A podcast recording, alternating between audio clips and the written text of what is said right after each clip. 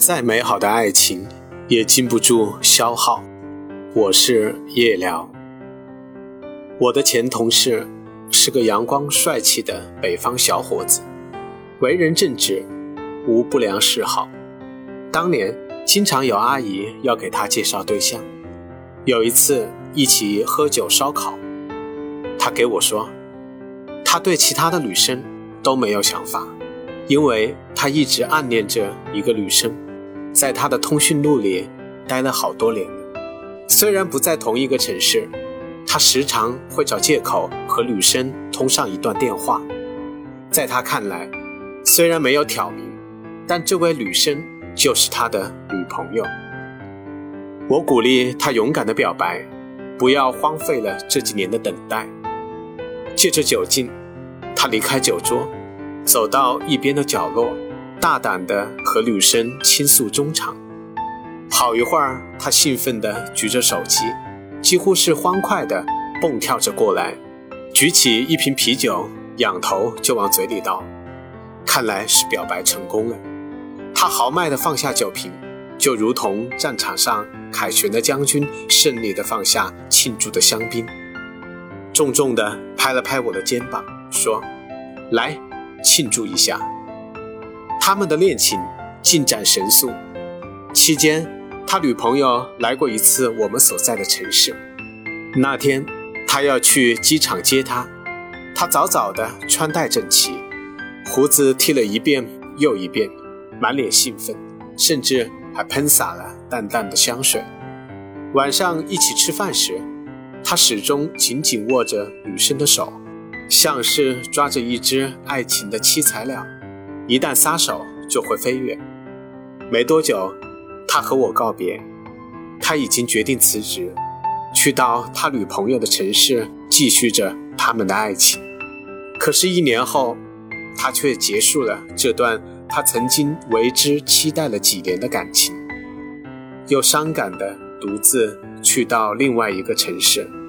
他说：“我曾为了他辞职，来到他的城市。”我也曾看到他在这段感情里的快乐，我们应该是都很想经营这段感情的吧，但是最终我们发现并不合适。他们在一起同居后，才发现生活并不是几句表白、几句誓词就会一帆风顺的。从生活习惯到人生理念，他们都不同，却又是两个互不相让的人。总是试图去说服对方，女生厌倦了这样的生活，男生起初并不放手，向女生发誓，他可以为了爱情去迁就她，但最终扭不过女生坚决分手的态度。女生最后向男生说的一句话是：“我知道你很好，也知道你很爱我，但错的人并不会因为你能忍，你能熬。”变成对的人，我不愿意再这样消耗下去。你有没有发现，生活中每一次吵架，都是一次极大的消耗，甚至让人精疲力竭。有人说，吵架或许能增进感情，可是情感的道路上，不是需要双方相互扶持、互相取暖、共同经营的吗？我做好了要和你过一辈子的打算。也做好了随时要走的准备，这大概是最好的爱情观。好的爱情是你通过一个人能看到全世界的美好；坏的爱情是你为了一个人舍弃整个世界，卑微的只是退让和妥协。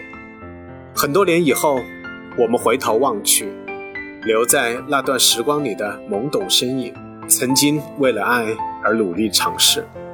虽然你没有跟我走，我也没有强留，但并不遗憾。错的人迟早会走散，既然不是那个对的人，就各退一步吧。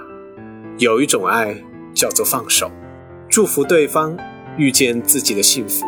放手其实也意味着对自己的爱护。这个世界并没有那么多的被感动吧。